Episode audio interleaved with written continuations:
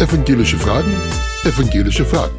Der Mitmach-Podcast Evangelischen Kirchen in Wien.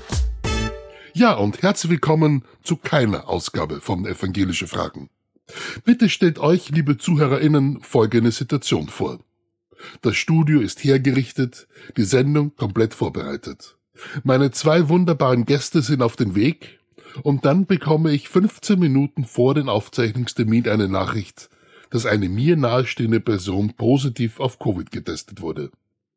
Nach einer kurzen Überlegung war mir klar, dass ich, obwohl ich dreifach geimpft bin, niemanden gefährden möchte.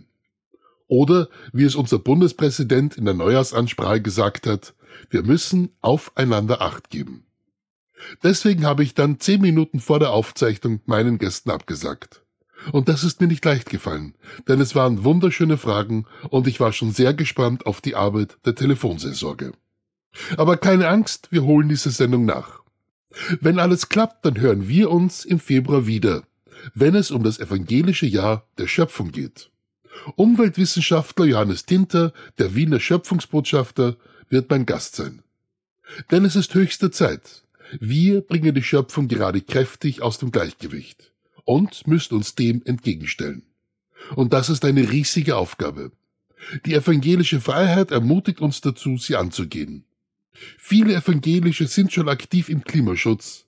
Das Schöpfungsjahr soll sie, soll uns bestärken und soll weiteren Schwung für den Klimaschutz in unserer Kirche und darüber hinaus bringen. Ist das dein Thema? Dann freue ich mich über deine Fragen dazu.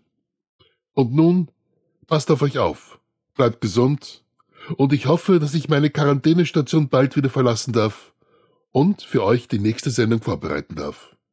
In diesem Sinne, alles Liebe.